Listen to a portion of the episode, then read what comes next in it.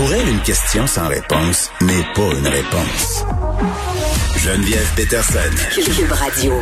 Campagne qui vise à sensibiliser les jeunes à la superexploitation sexuelle est vivement critiquée euh, sur les médias sociaux par rapport à l'emphase qui est mise sur la honte que peuvent ressentir les victimes plutôt que sur la responsabilité de leurs contrevenants. On en jase avec notre collaboratrice Martine Delvaux. Salut Martine. Salut Geneviève. Bon, peut-être expliquer un peu euh, de quoi il s'agit là euh, cette campagne qui est intitulée Full célèbre. Ben oui, ben j'ai, moi j'ai vu ça apparaître euh, sur les réseaux sociaux aujourd'hui. Euh, merci à votre recherchiste. Euh, je ne l'avais pas vu. En fait, ce qui, est, ce qui est quand même curieux, c'est que même me promenant dans la rue et tout, j'avais pas vu ces affiches-là. Euh, mais quelqu'un sur Facebook l'a mis, bon, sur sa page, sur la page de Catherine Etier, que je remercie parce qu'il y a eu une, une, longue discussion et ça a permis d'apporter de, l'eau au moulin de, de ma pensée. donc c'est un, une campagne qui a été lancée par la CLES, donc la concertation des luttes contre l'exploitation sexuelle. Diane Matt avait euh, écrit une lettre euh, dans la presse, donc je me suis souvenue euh, après en, voyant la lettre que je l'avais je l'avais lue en fait à l'époque. Et donc c'est cette organisation là qui chapeautait la campagne, si j'ai bien compris, avec l'appui des gouvernements et puis d'organismes comme les Calac Estrie, Réseau Enfants Retour, la Maison d'Haïti et le Roi des femmes. Juste préciser la CLES qui est la concertation des luttes contre l'exploitation sexuelle, puis c'est pas une campagne qui date d'hier là, c'est une campagne qui a commencé cet automne. Moi non plus, je ne les avais pas c'est ça. Je les avais pas vus moi non plus. Euh, les affiches, je ne sais pas euh, si elles sont là depuis longtemps. J'aurais tendance à penser que non parce que des réactions il y aurait eu. Parce que le message, en tout cas, moi je le trouve assez maladroit.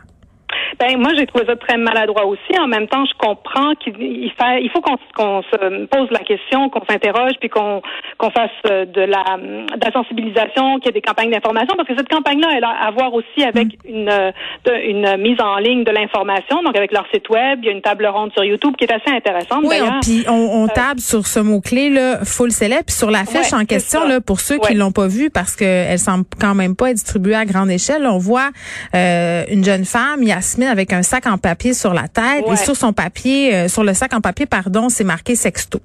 C'est ça. Et, ça, c'est vraiment bon compliqué. C'est nettement maladroit, ça, c'est clair, comme comme tu l'as dit tantôt. Mm. Puis évidemment, on se demande pourquoi c'est Yasmine qui porte un sac en papier, puis c'est pas Régent ou Kevin ou Marc-Antoine, puisqu'on sait que la majorité quand même des des, euh, des prédateurs sont sont des hommes. Et tout d'un coup, bon, d'une part, on sait que les victimes de sextorsion, pour pour le dire comme ça, euh, sont d'emblée dans une forme de honte. Une fois qu'elles se rendent compte de ce qui leur arrive, qu'elles sont comme prises là-dedans, elles en parlent pas parce qu'elles ont honte de de s'être fait prendre au piège.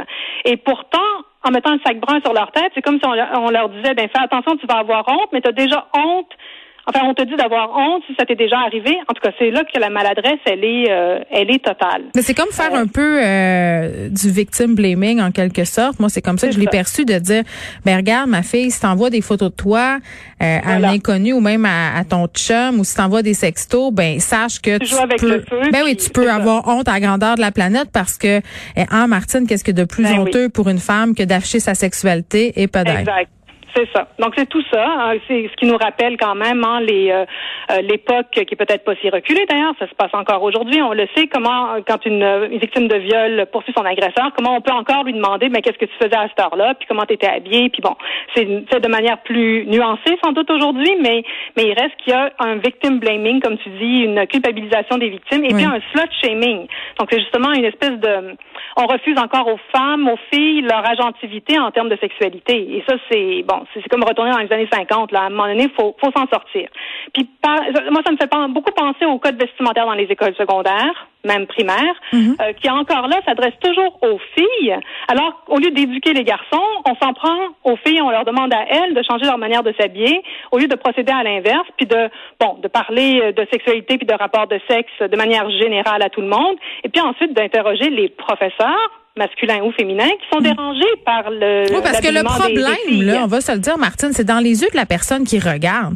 Ben, euh, c'est ça. Qu'une petite fille au primaire porte une camisole avec des bretelles spaghetti ou qu'une étudiante de secondaire ait un short un peu court, si tu es un homme de 40 ans que tu es prof et tu vois Ça devrait pas te déranger. Ben, je sais pas, exactement. ça devrait pas te déranger.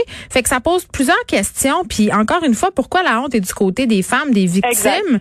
Pourquoi euh, justement comme tu dis, c'est pas l'agresseur, la personne qui parle partage les photos justement qui a le sac euh, sa tête. Tu sais, à un moment donné, je me dis, est-ce qu'on est encore vraiment rendu là dans cette dichotomie de la Vierge et de la putain? Parce que ce que ça nous dit aussi, cette affiche-là, c'est qu'il y a des bonnes filles et des mauvaises filles.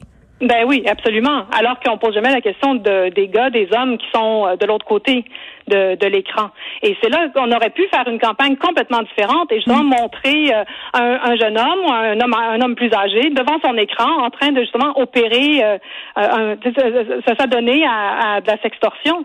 Donc il y a mm. quelque chose là qui est comme un, un ratage permanent. On ne s'adresse pas aux hommes, on ne les responsabilise pas mm. et on met pas la culpabilité du bon côté. Et ça, il me semble que ça doit cesser. Et en en, réfléchissant à, cette campagne-là, je me suis souvenu d'une campagne, puis là, ça date là parce que je me souviens de l'avoir vu On était dans le printemps, euh, printemps érable, donc c'est 2012, mm. et c'était une campagne qui était, euh, qui avait été menée dans l'Ouest, c'est qu'en Alberta et en Colombie-Britannique, et ça s'intitulait Don't Be That Guy. Donc, sois pas ce gars-là.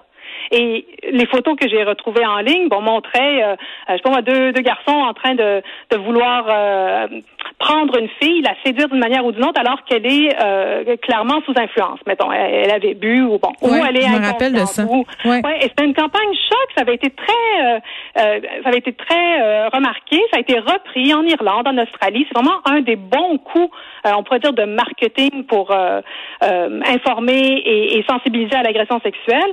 Ils disent que dans les six mois après, il y a eu une baisse du nombre de violences, de cas de violence sexuelle à Vancouver de 10 mm-hmm. Bon, c'est quand même énorme euh, alors que ça n'avait pas bougé ce chiffre-là depuis des années. Donc, il y a quelque chose à faire dans, dans la manière de, de mener ces campagnes-là. Bon, que celle-ci soit maladroite, moi, je le concède. Je sais combien c'est difficile et compliqué d'arriver à mettre Oui, mais toi, toi, tu as même un malaise avec le titre de la campagne, faut le célèbre. Ouais, ben ça aussi, ça m'énerve. Parce que je pense qu'on, je trouve toujours qu'on qu'on jette le blâme sur les adolescentes. Tu de manière générale, on est tout le temps en train de se moquer d'elles. Hmm. Bon, non seulement on les slut shame, mais on les trouve un peu connes, un peu idiotes. Oui, de vouloir se montrer sur les médias sociaux, euh, c'est un peu ça, là. Ouais. Bon, moi j'en ai marre de ça. Euh, les, le, besoin de reconnaissance ou le goût de la célébrité, on nous le, on nous le met dans le biberon et c'est partout autour de nous. On n'arrête pas de mettre en avant euh, les YouTubers, par exemple, qui font full le cash, là, parce qu'ils ont parti un site YouTube, euh, ils ont une chaîne YouTube et puis mm. ça marche, ça marche. C'est ça la célébrité. Il n'y a pas que les filles qui veulent être célèbres. Tout le monde veut être célèbre en ce moment. Fait que le full célèbre qui est associé à la sextorsion, qui est associé à une fille avec un sac brun sur la tête, je trouve ça un peu rachant pour les adolescentes. Donc, encore là, je veux pas jeter le blâme. Je sais combien c'est compliqué, mais il me semble que. Ben moi, je, veux qu'on essaie, je veux qu'on essaie de parler à l'agence qui a mis sur pied cette campagne de pub là pour savoir c'était quoi leur intention. Puis me demande comment on a pu passer à côté euh, de ce ben, message-là. Ouais. Puis je reviens sur ce que tu as dit tantôt sur la campagne euh, dans la région de Vancouver, Don't be that guy, euh, ne sois pas ce gars-là. Les hommes quand même qui disent rapidement, hey, moi je suis pas ce genre de gars-là, là, je suis pas ce genre de gars-là, je fais pas ça moi.